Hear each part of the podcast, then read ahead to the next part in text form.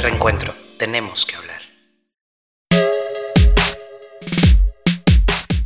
Mis queridos amigos ciudadanos, bienvenidos al episodio 10 de la temporada 2 de Contrapropuesta. Oigan, pues tocamos tres notas fundamentales en este podcast. La primera, el, el hackeo, filtración que hubo en la presidencia de la República de los datos personales de periodistas que han ido a la mañanera. Eh, imagínense nada más 263 periodistas. Pero bueno, la segunda nota, pues cómo no, cómo no este, tocar el tema de nuestro queridísimo Epigmenio Ibarra, quien con su mirada de productor, pues enamora al presidente para que le condonen en Banco Mext, pues algunos intereses, le paten el bote 10 meses más y le extiendan el crédito hasta 2027 hay nada más pobremente 150 millones de, pesos. Y bueno, pues en la tercera nota reviven el caso Colosio. ¿Se acuerdan ustedes de la teoría esta del segundo tirador? Pues para la 4T ya no es teoría, ya es un hecho, ya señala culpables, ya dice que, hay una, que es una línea de investigación y bueno, pues eh, también salen las declaraciones de Luis Donaldo Coloso de Riojas sobre el asesinato de su padre, sobre qué debería ser el presidente de la República y pues bueno, oigan, pues ya pusimos también la palabra clave en el podcast, a lo largo del podcast. Escuchen bien, ahí está la palabra clave, porque a las 7 y media de la noche de este miércoles, en este caso lo vamos a hacer, siempre es a las 7 y media, pero va a ser a las 7, esta vez nada más por hoy. Eh, pues va a ser el, el, panel ciudadano. Entonces nos dan la palabra clave y se suben a platicar con nosotros acerca de las notas que pusimos en el podcast. Síganme en mi cuenta de TikTok, que es arroba RACBDOM, sigan a la productora Monse Chávez G y sigan por supuesto a Reencuentro porque tenemos que hablar, arroba Reencuentro MX. Así es que no se lo pierdan, súbanse al panel, al panel ciudadano y también comenten, denle like aquí en Spotify, iHeart, en Amazon y en Apple. Así es que cuídense mucho porque está haciendo frío, cuídense en, en la salud, cuídense también en la seguridad porque sigue a todo lo que da la inseguridad. Cierren la puerta Bye. Contrapropuesta. Ciudadanos de México y del mundo, bienvenidos a Contrapropuesta, el podcast de ciudadanos para ciudadanos, el cual hacemos porque tenemos que hablar. Y podemos hacerlo gracias a Reencuentro, nuestra iniciativa ciudadana plural, donde exponemos las ideas y nos identificamos más ciudadanos que nunca. Hoy es martes y recuerden que los martes grabamos contrapropuesta para Spotify, iHeartRadio, Amazon Music y Apple Podcast. Luego le ponemos tantita sal y pimienta y a lo mejor también otros ingredientes y lo subimos el miércoles a estas plataformas que ya les dije. El mismo miércoles, pero a las 7 y media de la noche, abrimos un en vivo en mi cuenta, en TikTok, que es arroba racebedom, donde platicamos de las notas de las que hablamos en el podcast, donde para subirse a nuestro panel de ciudadanos tendrán que darnos la palabra clave que diremos en el transcurso de este podcast. Eh, si les gusta Contrapropuesta, compártanlo y también díganos su opinión. Así que bienvenidos al episodio número 10 de la segunda temporada de Contrapropuesta por Reencuentro. Para cuando grabamos este podcast es martes 30 de enero de 2024 y será miércoles 31 de enero para cuando salgan las plataformas que ya les dije. Eh, así que eh, para que lo escuchen y puedan subirse al panel ciudadano, este, pues van a tener que dar esta palabra clave que ya les dije y por lo tanto faltan 337 días para que termine el año y 246 días para que termine el mandato del presidente López Obrador y se saque a la chingada.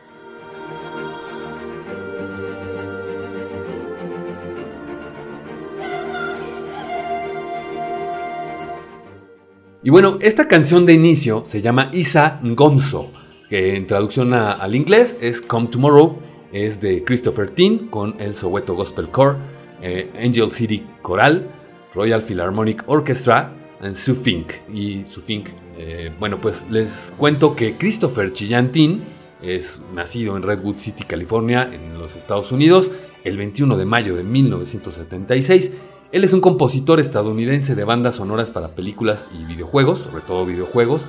Su trabajo es principalmente orquestral y coral, a menudo con influencia de música de distintas partes del mundo. Ha ganado dos premios Grammy por su álbum Calling All Downs. La obra más famosa de Tin es su pieza coral Babayetu, que por cierto está increíble, por favor escúchenla.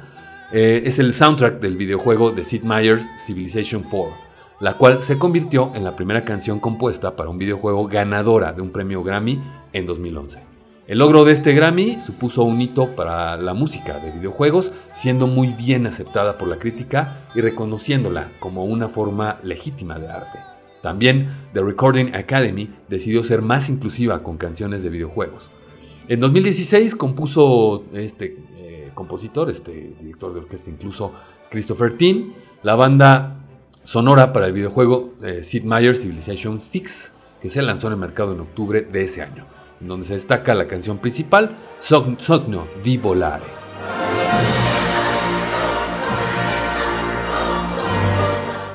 Y bueno, pues bienvenidos a Contrapropuesta, yo soy Rafa Acevedo y pues eh, me da mucho gusto darles la bienvenida este martes. Y pues ya saben, anuncios parroquiales. Hoy eh, vamos a, perdón, mañana, hoy que lo están escuchando en Spotify, a las 7 y media de la noche, es que hoy es martes, ya les dije, eh, van a, poder, voy a abrir un live en mi cuenta de TikTok, que es arroba. Vamos a abrir el panel ciudadano donde vamos a debatir y a platicar de los temas que estamos dando en este podcast. Eh, se llamaba, se llamaba Contrapropuesta a la Mesa. Chinga tu madre, Carlos Loret. Ah, bueno, no vas a demandar. Este, se llamaba Contrapropuesta a la Mesa. Le vamos a cambiar el nombre porque resulta ser, me está informando la productora hace unos minutos, gracias, que pues ya existe Loret la Mesa. Y como no nos queremos parecer en nadita, en nadita, en nadita de nada Latinus, pues vamos a tener que sentarnos en junta creativa para ver qué pinche nombre, gracias Loret, le ponemos a el, al panel ciudadano de los miércoles a las 7 y media. Así es que no falten, mañana nada más que, bueno, este miércoles lo vamos a hacer a las 7 de la noche porque hay un montón. Ya me está viendo la productora, ya no sé ni, en qué día vivo. La productora se está riendo y riendo, pero bueno, ya estoy ajustándome, estoy ajustando mi calendario en este inicio de año. Así es que, este, pues bueno, oigan, y pues ya vámonos con la primera nota, a ver qué les parece.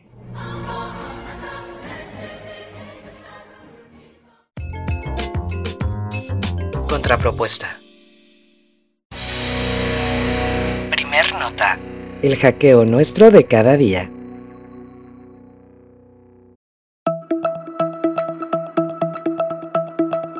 Y bueno, esta primera nota que yo titulé El hackeo nuestro de cada día. Filtran datos de periodistas asistentes a la mañanera.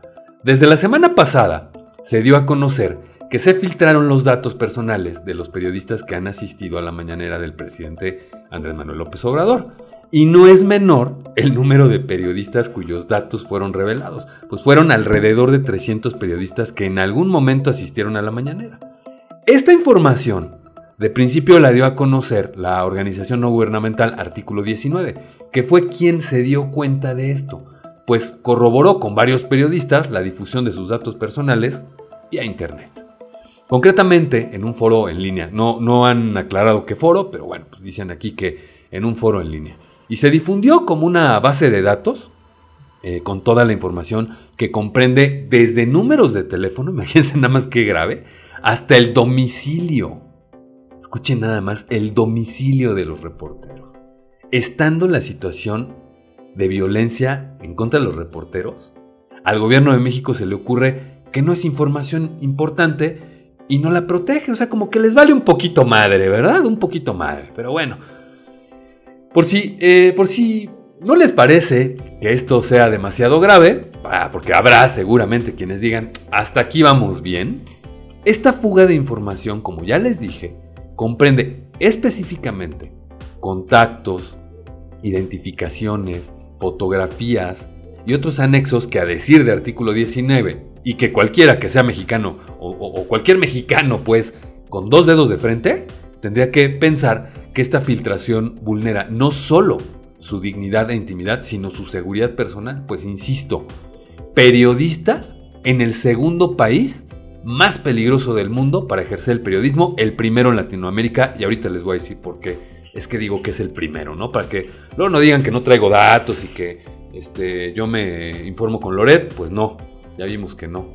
Hasta hoy se desconoce el tiempo en que estos datos estuvieron expuestos en este foro en línea y a pesar de que no se conoce un número exacto de periodistas expuestos, la cifra mínima es, como ya les dije, por lo menos 300. Hasta aquí yo, yo llevaba escribiendo esta nota para, contrapropuesta, pero ya eh, hay avances, entonces esto lo van a escuchar más adelante en la nota. Eh, evidentemente, artículo 19 alertó ellos mismos, no el gobierno, perdón, no el gobierno, artículo 19 fue quien alertó a los periodistas que hubieran asistido a la mañanera en algún momento para que activaran los protocolos de seguridad y, también les dijo, bueno, pues tomen las, debidas precauciones, ¿no? Ahí ustedes como puedan. Y para el gobierno también tuvo artículo 19, porque le exigió que informara acerca de las medidas que tomaría para evitar la vulneración de los datos personales que recolectó, así como las medidas tanto preventivas eh, para evitar que se cometan daños con información filtrada, pero también cuáles serían las medidas compensatorias y resarcitorias del hecho. Y es que no es para menos. Esta vez, me parece que no tuvieron madre.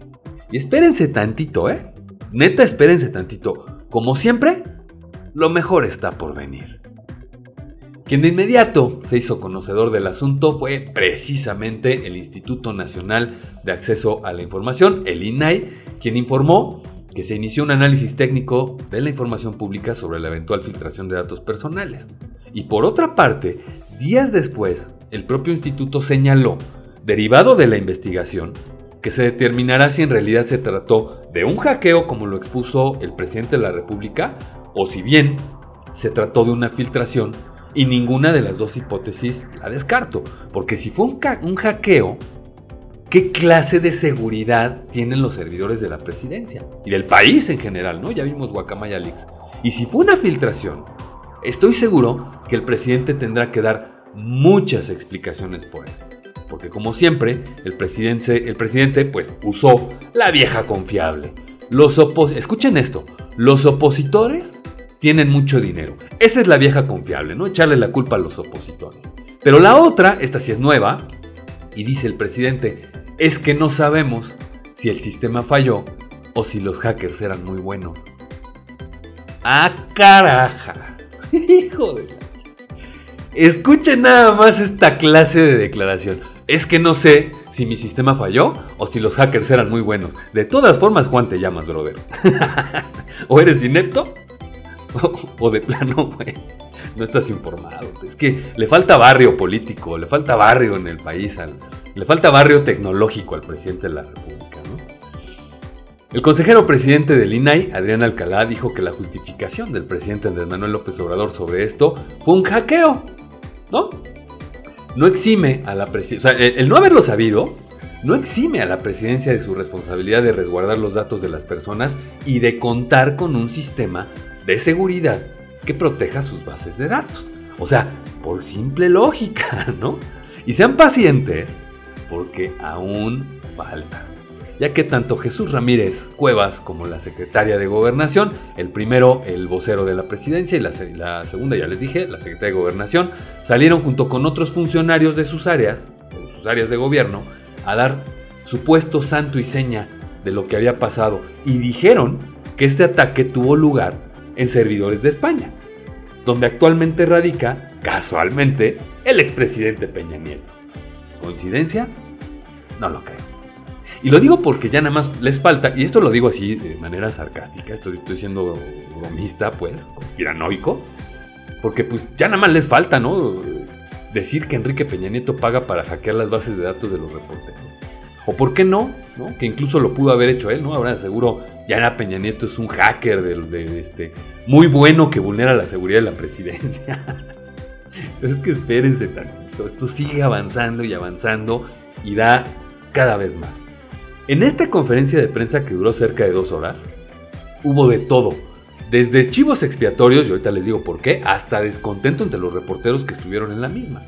Pues estos funcionarios, o sea, Luisa María Alcalde y Jesús Ramírez Cuevas, dijeron que la forma en la que hackearon la base de datos fue a través de un usuario que tenía poco menos de dos años de haber salido de la presidencia, o sea, de que trabajaba ahí.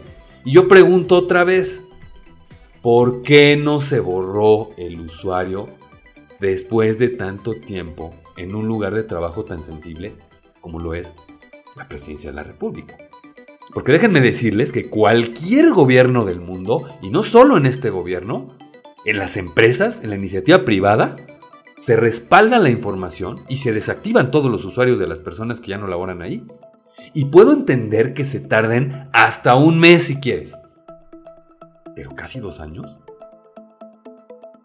Suena a profundo valemadrismo de las cosas importantes junto con una pizca grande, una cucharada sopera de mentiras y justificaciones no pedidas. Esto por parte de Jesús Ramírez, que además es un pinche higadito el cabrón. Prepotente y ya saben, pequeñito como son en la cuarta transformación, ¿verdad Jesús? Por parte de la Secretaría de Gobernación, Luisa María Alcalde, a quien no tengo el gusto de conocer, pero confieso que me encantaría, y no precisamente por razones políticas, porque la verdad, no, la verdad ya es que está muy guapa, a mi parecer, la secretaria de Gobernación. ¿Saben también por parte de quién? O sea, por, parte de quién es también esta, esta burrada que pasó en la presidencia. Pues por parte de ya saben quién, ¿no? Y las acreditaciones que se dieron hace dos años, por ejemplo, quiero decirles que ah, esta investigación que es Artículo 19 y otros colectivos, descubrieron que siguen vigentes. Las de hace dos años siguen vigentes. Y, que, y cualquiera ahorita puede entrar con ellas, ¿eh? A la mañanera, a pesar de ya no estar autorizado. Así o más problemas de seguridad. Porque a mí me parece que esto no pasaba con el Estado Mayor Presidencial. Esto no pasaba con el Estado Mayor. Y como siempre, volvemos a lo mismo. El presidente haciéndose la víctima. Perdón, pero nunca vulneraron la seguridad del Estado Mayor. Era puta, es que era una cosa eh, cañona, ¿no? Pero ahí no acaba la ineptitud de este gobierno. Porque resulta que Luisa María Alcalde dijo que no van a proporcionar seguridad, la seguridad que establecen los protocolos a todos los periodistas, sino solamente a aquellos que lo soliciten formalmente. Vean, nada más. Solo si vienes y me lo pides, pero si no, pues con la pena. Como ya les dije, a este gobierno le encanta que le vayamos a pedir las cosas por favorcito. Cuídese usted solo, ¿no? En el segundo país más peligroso para ejercer el periodismo. Y es que recordemos, ¿por qué digo que es el segundo país? El segundo país en el mundo, el primero en Latinoamérica, eh, eh, más peligroso para ejercer el periodismo. Y es que recordemos el informe de hace unos, meses o hace tiempo de Reporteros Sin Fronteras, que ubica a Latinoamérica nada más con el 50% de los periodistas asesinados en todo el mundo y a México liderando. En eso sí somos primer lugar, ¿no? En periodistas asesinados. Pero ¿qué creen? Que este galardón nos lo hemos llevado por cuarto año consecutivo. Como el país donde más periodistas mueren en o por el ejercicio de su profesión. En el ejercicio de su profesión o por el ejercicio de su profesión. Por encima de países, nada, escuchen nada más, por encima de países como Ucrania, como Haití, como Siria o como Yemen. Ignorancia, ingenuidad presidencial, ineptitud o autosabotaje. El caso es que este gobierno de la cuarta transformación también se caracteriza por no preocuparse por los ciberataques, pero no dejó, no dejó de pensar muy en el fondo que esto puede ser provocado o filtrado por el propio gobierno, pues el presidente salió presto y presuroso en cuanto se lo preguntaron a decir que su gobierno no filtra datos de periodistas, que cómo creen que ellos son los más buenos, que son más buenos que el pan bimbo. ¿Ustedes le creen? Porque yo no. Y pues vámonos a la siguiente nota.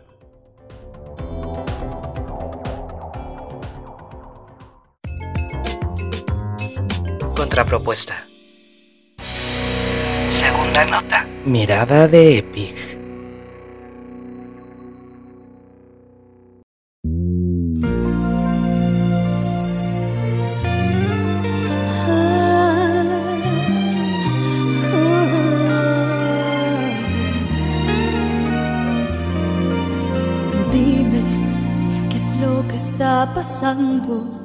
Y vámonos a la segunda nota, a la que yo titulé Mirada de Epic.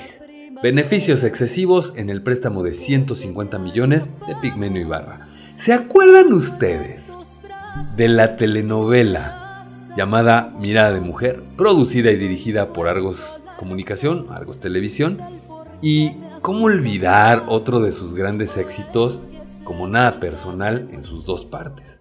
Y es que no las podemos olvidar, porque el director, dueño, alfa y omega de, Argos Televisión es ni más ni menos que Pigmenio Ibarra, a quien le dieron durante la pandemia un microapoyo más chiquitos, más chiquito que el que le dan a los, a los este, giratarios, nada más por la pobrísima cantidad de 150 millones de pesos. A terminar de pagar, con todo e intereses, en ese momento en que lo firmó, en 2024. Y que con sus ya más de cinco reestructuras terminará pagando, si el señor quiere, en 2027. Y sí, me refiero al señor de Palacio Nacional, pues Epig, como cariñosamente llamamos varios mexicanos a este genio de la historia y la simulación, es quizás uno de los escritores más ocurrentes de la historia de la Cuarta Transformación, tanto como para ayudarles a Luisa María Alcalde y a Jesús Ramírez a escribir pretextos, como para escribirle sus discursos al presidente, o sea, fuchicaca. ¿Y cómo le pagan sus servicios de dramaturgia presidencial? Pues muy sencillo, como todo en este gobierno, con crédito.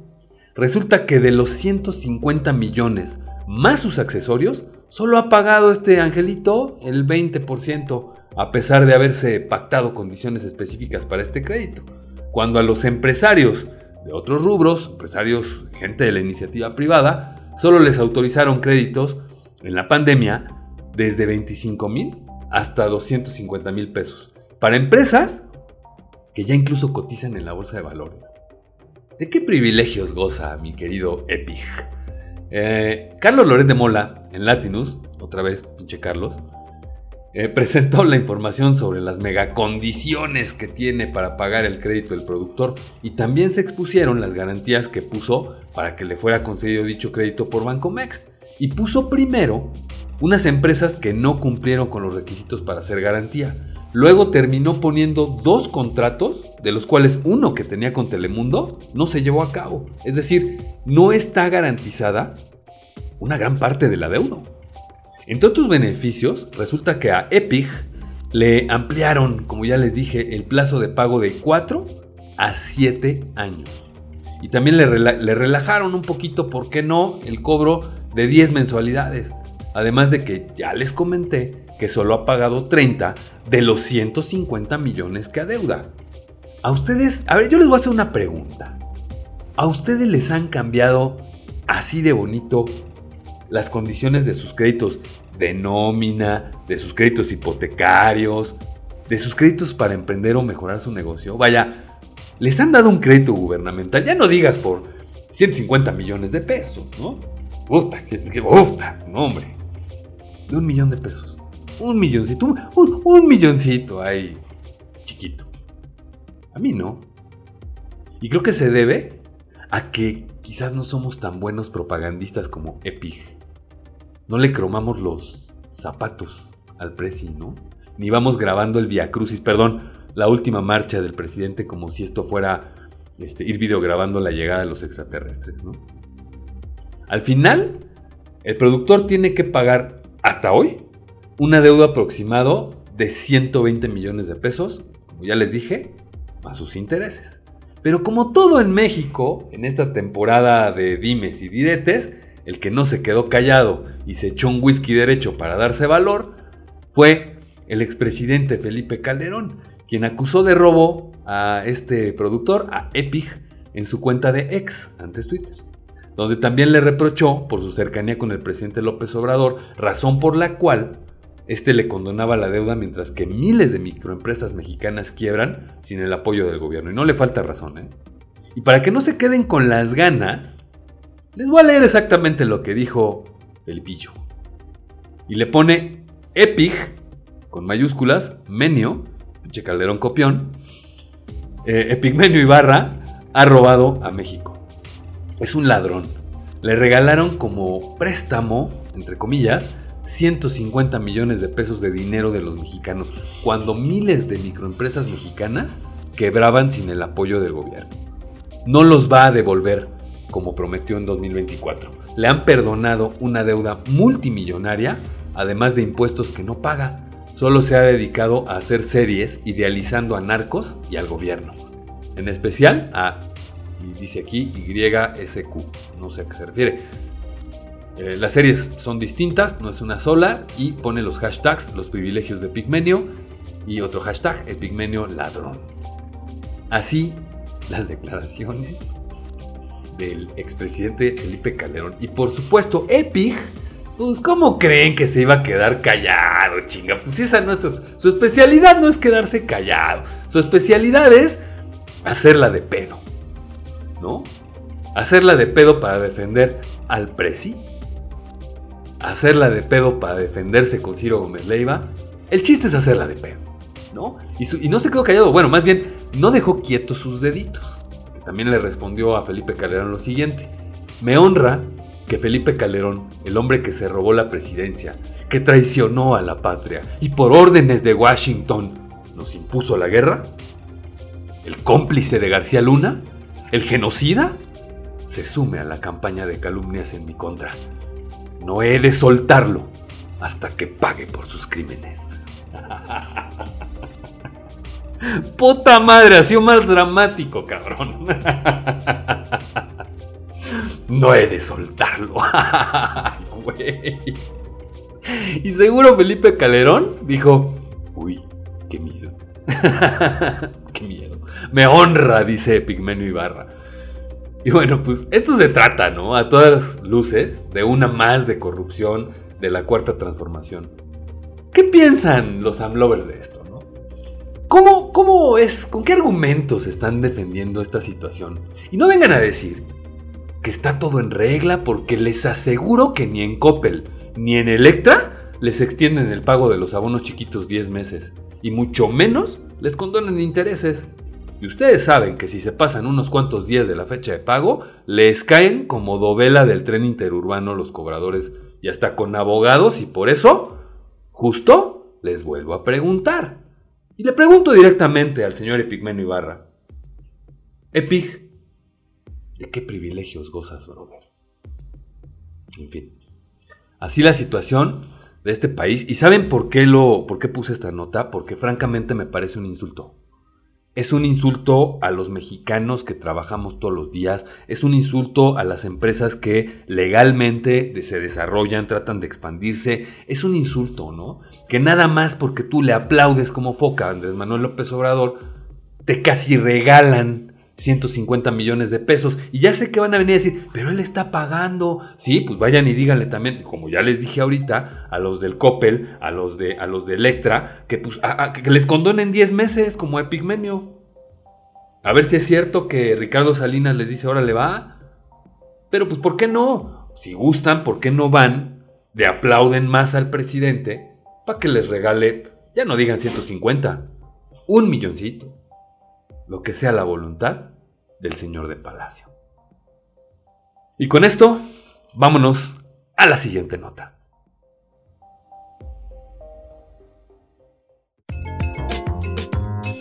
Contrapropuesta. Tercera nota. 1994, el año que nos sigue atormentando.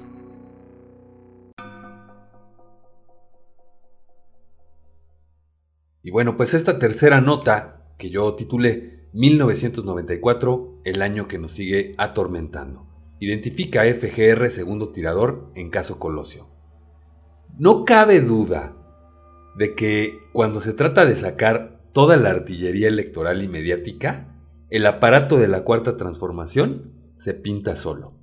Pues ahora nos salieron con un nuevo tema, algo que a los mexicanos nos ha atormentado por tres décadas. Y esto es una de las partes más crudas de nuestra historia. 1994. El año que todos quisiéramos olvidar. Desde crisis económicas hasta asesinatos como el de José Francisco Ruiz Macié, padre de la actual senadora Claudia Ruiz Macié, hasta el asesinato más significativo desde la revolución, y nos referimos al magnicidio de Luis Donaldo Colosio Murrieta, candidato del PRI a la presidencia de la República en este, en este año. Y la historia, creo que ya todos la conocemos, por lo menos quienes pertenecemos a generaciones de mi edad, poquito para arriba, mencionar de nuevo todos los detalles que por 30 años nos dieron los medios y el gobierno sería estéril, excepto por un pequeñísimo detalle que circuló durante años tanto en la propia investigación como en Radio Pasillo Nacional. Y esta es la teoría del segundo tirador, es decir, Mario Aburto como el ejecutor principal y según la FGR, un empleado del CISEN asignado a la seguridad del entonces candidato de nombre José Antonio S., quien fue encubierto, a su vez, por el señor tenebroso, el Voldemort de la seguridad en el país, el señor oscuro, Genaro García Luna, cuando era subsecretario operativo del CISEN. Entre las pruebas que considera la FGR para determinar la participación de este sujeto señalado están las muestras de sangre en las que se determinó que en la ropa de dicho hombre había sangre del ex candidato presidencial, así como las pruebas de rodizonato de sodio y por supuesto los testimonios de quienes estuvieron ahí en ese momento. Y yendo más allá, la propia fiscalía establece que fue el propio CISEN quien habría sido el responsable de enviar a dicho hombre a la zona, así como de haberlo encubierto y sacado de manera urgente del lugar. Tras la liberación de Jorge Antonio, la FGR informó que apelará la liberación del hombre y señaló que se trata de un delito de alta gravedad. Además, las autoridades argumentaron que, eh, que, en un video que captó los hechos violentos se puede ver al primer tirador, es decir, a Mario Aburto, mientras que el segundo estaba en un ángulo diferente. Y esto es lo que dice la FGR. No existe ningún video dirigido hacia el área donde estaba dicho segundo tirador, motivo por el cual esa prueba, o sea, la grabación que apunta hacia el primer tirador, no puede favorecer en modo alguno al responsable de ese segundo disparo. Esto es lo que dice la FGR. Y según los reportes, y para identificar a quién se refiere la, la FGR, se trata de Jorge Antonio Sánchez Ortega, agente del CISEN que, como ya les dije, estaba adscrito a la seguridad del candidato presidencial. Pero la investigación de mexicanos contra la corrupción señala que Sánchez Ortega negó haber estado presente al momento del ataque armado en contra de Colosio. y aunque la gente sí tenía plomo en las manos, se descartó su participación en la agresión, lo que tampoco supone su inocencia en el terrible hecho. O sea, es total y absolutamente ilógico pensar que legalmente, y digo legalmente, el sentido común es otra cosa, que legalmente este personaje estuvo involucrado. Porque pues el video no, no muestra al segundo tirador muestra el primero que es Mario Aburto. Pero si nos vamos a la lógica procedimental, vamos a ver que la prueba del rodizonato de sodio, que la prueba de que, bueno, que sí, que la prueba de sangre de la ropa de este personaje, que además era del, propio candidato, y el este, que ya lo ubica en el lugar. Y aparte, los dichos de las personas que estuvieron ahí, pues ya, hacen una teoría bastante interesante. El 26 de enero el que, acaba de pasar hace 3, 4 días, el hijo del ex candidato Luis Donaldo Colosio Riojas, hoy presidente municipal de Monterrey, envió en declaraciones al presidente Andrés Manuel López Obrador un mensaje donde le pide que indulte a Mario Aburto Martínez, asesino confeso de su padre, para lo cual, y escuchen esto, dijo lo siguiente. Apelando a la compasión del presidente, yo diría que mejor indulte a Mario Aburto. Que lo indulte que ponga un carpetazo final. Esto fue lo que dijo en un encuentro con medios el, hoy alcalde Luis Donaldo Coloso Riojas de Monterrey. ¿Y qué contestó el presidente? Porque, porque bueno, algo tuvo que decir. Pues el presidente contestó que en él, que no puede otorgar indulto alguno presidencial a este homicida, ya que desea, y repito, ¿eh?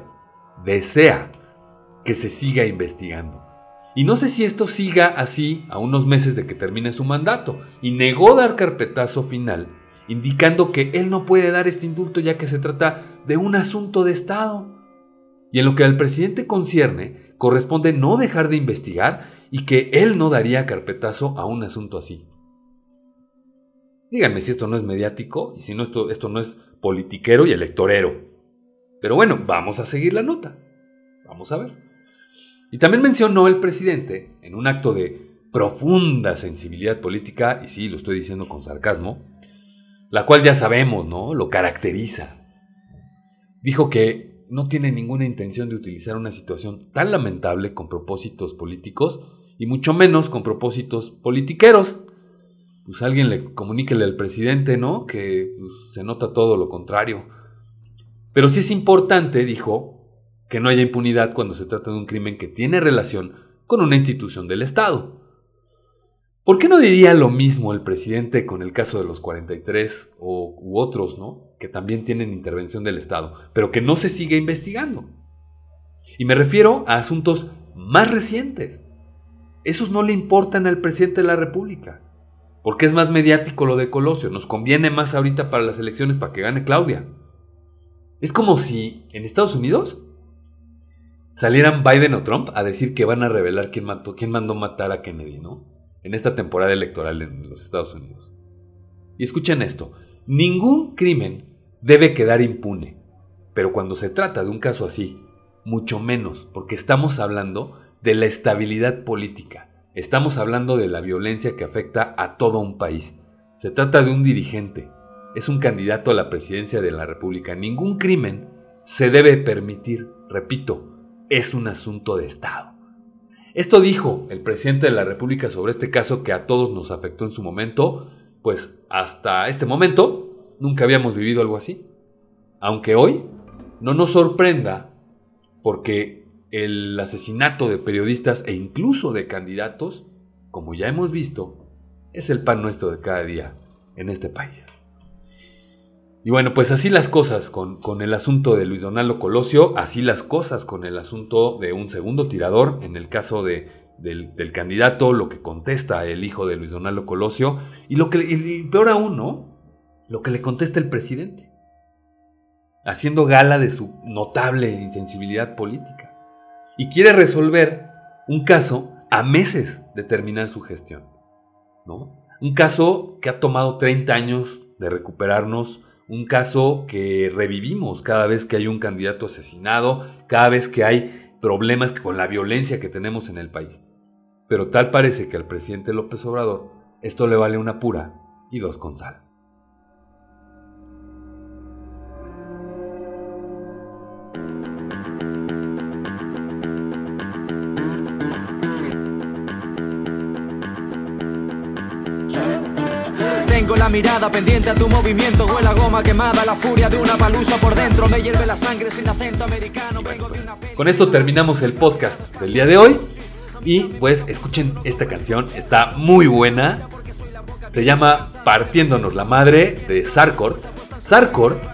es el nombre artístico de un rapero y creador de contenido español llamado José Antonio Ramos Sucre.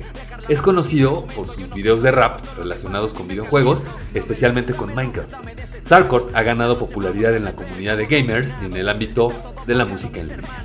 Y bueno, pues muchísimas gracias. Les doy un par de anuncios parroquiales. Ya les dije que le vamos a cambiar al live de, eh, al ratito a las 7 y media de la noche en mi cuenta arroba en TikTok. Le vamos a cambiar el nombre porque pues ya por ahí Carlitos este, de Mola nos ganó. Así es que pues, ni hablar, ni hablar Carlitos, traes puñal. Este, y bueno, pues vamos a, cambiarle el nombre, pero los esperamos mañana en mi cuenta. Ya les dije cuál es, arroba rcbdom en TikTok. Este, para que puedan subirse al panel, porque les voy a dar, perdónenme, hoy dice la productora, sí, ya sé, estamos grabando en martes, pero bueno, sale el miércoles. Oigan, la palabra clave, la palabra clave para, subirse al panel ciudadano, EPIG. La palabra clave va a ser EPIG para subirse al panel ciudadano y platicar con nosotros. Y bueno, pues nos vemos la siguiente semana, nos vemos en, Contrapropuesta la siguiente semana, ya saben que grabamos martes, publicamos miércoles para Apple, Spotify, iHeart y em, para Spotify, Apple, Amazon y iHeart. Así es que, pues, em, nos vemos la siguiente semana. Nos vemos al ratito en mi cuenta, arroba rcbdom en TikTok. Sigan a la productora, arroba Monse G. y cuídense mucho. Sigue haciendo frío, entró un frente frío, así es que tápense bien, cuídense mucho. Yo voy saliendo de, un pequeño resfriado, de una pequeña gripilla que tuve el fin de semana, pero bueno, ya, a darle con todo porque se necesita y pues, sigamos haciendo horas México, ¿qué les parece? Sigan a Reencuentro, arroba Reencuentro MX también en TikTok y muy pronto les tenemos más sorpresas, más cosas, más iniciativas. De verdad no saben lo bueno que se va a poner esto. La productora hizo un line-up de, iniciativas para todo el año que está brutal, brutal. Estamos muy emocionados y pues queremos contagiárselos. Así es que nos vemos la siguiente semana, más bien nos escuchamos la siguiente semana, esa es otra, ya nos vamos a ver. Así es que cuídense mucho, gracias por estar conmigo. Yo soy Rafa Acevedo, esto fue Contrapropuesta, episodio 10, temporada 2. Gracias a Monse Chávez, a la productora arroba Monse Chávez G. Cuídense mucho, tápense bien, cierren la puerta. Bye.